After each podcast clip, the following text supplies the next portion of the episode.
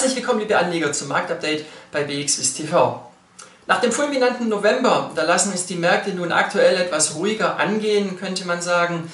Äh, die Leitindizes in Deutschland und der Schweiz beispielsweise, die pendeln unterhalb der Novemberhochs. In den Staaten ist der Dow Jones dabei, die 30.000er Marke äh, zu verteidigen. Und äh, zu Wochenbeginn haben wir im Technologiesektor allerdings auch neue Rekordmarken gesehen.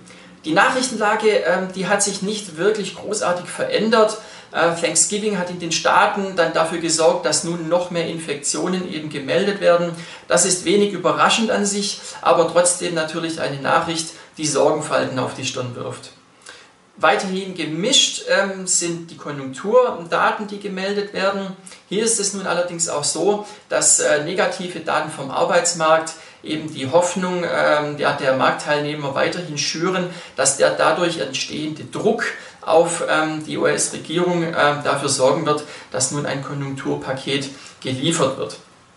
Ein Thema, was aktuell ein bisschen äh, ja auch Sorgen bringt, ähm, das ist der Brexit. Hier ist es so, dass zum Jahresende ja die Übergangsphase endet, die kann auch nicht verlängert werden. Daher hier der Druck extrem groß, dass eine Einigung erzielt wird. Und um ein No-Deal-Szenario zu vermeiden, wird aktuell nun auf allerhöchster Ebene direkt verhandelt. Die Frage ist ja nun, pendelt der Markt bis Weihnachten weiterhin seitwärts oder passiert hier doch nochmal was nach oben? Ähm, Marktteilnehmer ähm, sind der Meinung, dass äh, hier durchaus nochmal Schwung reinkommen könnte bei weiterhin positiven Nachrichten von den Impfstoffherstellern.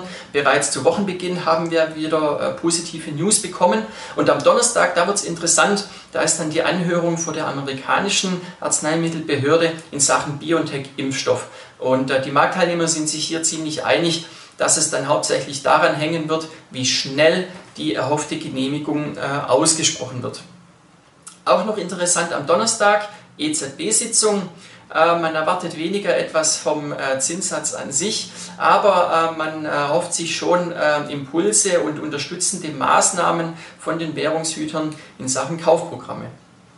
Für diejenigen unter Ihnen, die sich gerne mal IPOs anschauen, das seien noch die beiden Börsengänge von DoorDash und Airbnb in den USA zu nennen. Ähm, die stehen am Mittwoch bzw. am Donnerstag im Kalender. Äh, beide Unternehmen haben sich von der Corona-Unsicherheit nicht aus der Ruhe bringen lassen und haben zuletzt sogar nochmals die Preisschraube etwas angezogen.